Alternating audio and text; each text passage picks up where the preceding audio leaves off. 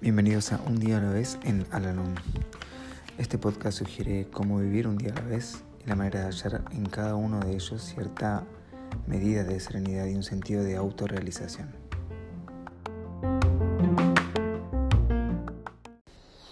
Hola, ¿cómo están? Les doy la bienvenida una vez más a nuestro podcast, este espacio en donde realizamos la lectura diaria del libro Un día a la vez en Alanón Hoy vamos a realizar la lectura que corresponde al día 5 de abril.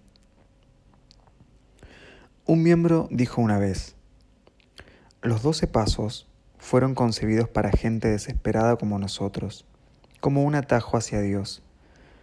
Cuando los aceptamos y utilizamos descubrimos que estimulan el uso de las habilidades que Dios nos ha dado y que habíamos permitido que permanecieran dormidas.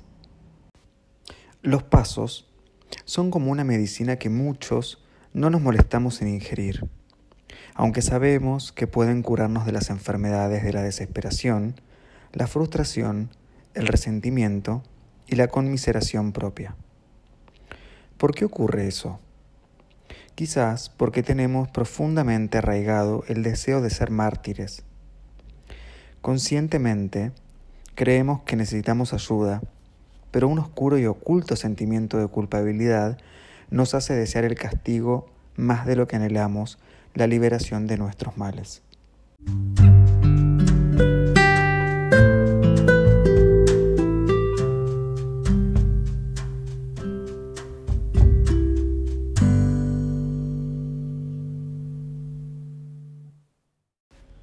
Recordatorio para hoy. Nadie necesita experimentar desdicha, ni descontento, ni verse privado de las buenas cosas de la vida.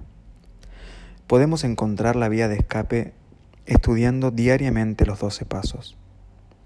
Esta sólida filosofía espiritual nos ayudará a encontrar la senda hacia una vida buena. Oro para poder pedir decisión a fin de aceptar la difícil disciplina de los doce pasos. Vivir con esos principios guiadores hace que la vida sea cada vez más digna de vivirse.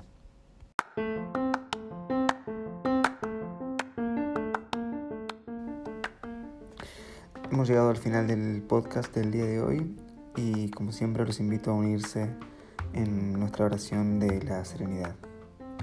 Dios, concédeme la serenidad para aceptar las cosas que no puedo cambiar, valor para cambiar aquellas que puedo y sabiduría para reconocer la diferencia. Suerte.